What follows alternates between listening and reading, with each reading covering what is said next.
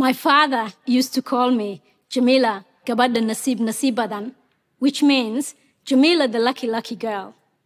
And I have been very fortunate in my life. My family were originally nomads. And when it rained the night I was born, they stopped in a tiny village that looked a bit like this, where we lived in the next 11 years, until drought and a war with Ethiopia forced us to move to Somalia's capital, Mogadishu. When I was 18, my father realized Somalia was headed for a civil war, and we are all at risk of being killed. He did his best to get me and my 13 brothers and sisters out of the country. The family was scattered to the wind. I was lucky. I ended up on my own as a displaced person in Kenya.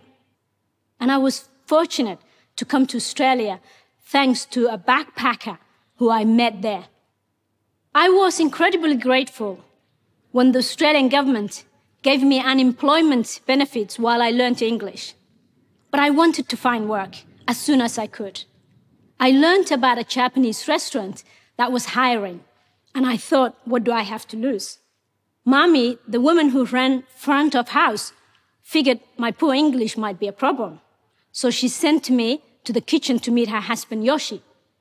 Now, Yoshi didn't speak much English either, but we managed to communicate with one another.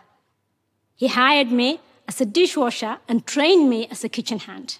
Now, that couple's kindness set me on a path where hard work and persistence led me to my graduation as a software developer and went on to become a global executive with IBM and later chief information officer of Qantas Airways. Now, I want artificial intelligence to do at a massive scale what that couple did for me. Give disadvantaged people tools to find work, give them the skills to be great at their jobs, get them to do their jobs safely, to give them a break. You hear stories about how artificial intelligence is going to take away jobs and automate everything.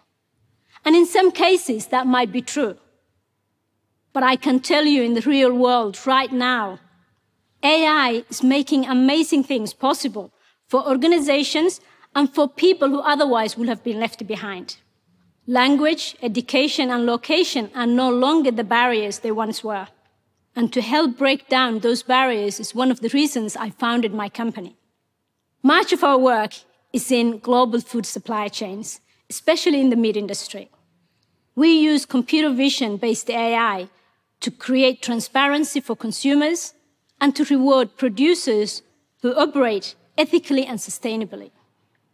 But AI can do much more than that. For example, it can notice unsafe behaviors, like if someone is not wearing their personal protective gear correctly, or someone not following the hygiene procedures, or if someone needs help on how to carry out a specific task because they're not following the recipe correctly. We can make sure people are socially distancing and can provide contact tracing if needed. We then deliver individualized training to that person's preferred language, both in written and audio formats.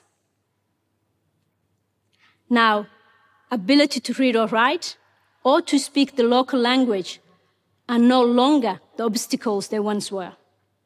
Many of the employees in the food industry are often migrants, refugees, or people from disadvantaged backgrounds who might not be able to speak the local language and often might not be able to read or write well.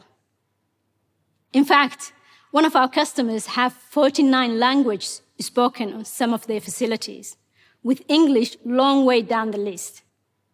When we can see opportunities for improvements and then deliver training with that person's preferred language, it makes huge difference to the organization and to its people. And that is only the beginning. When I was very young, about five or six years old, living in that tiny village, one of my jobs was to carry buckets of water from the well to the hats. And I remember putting the buckets down in every 20 meters or so. and how the handlers digged into my hands.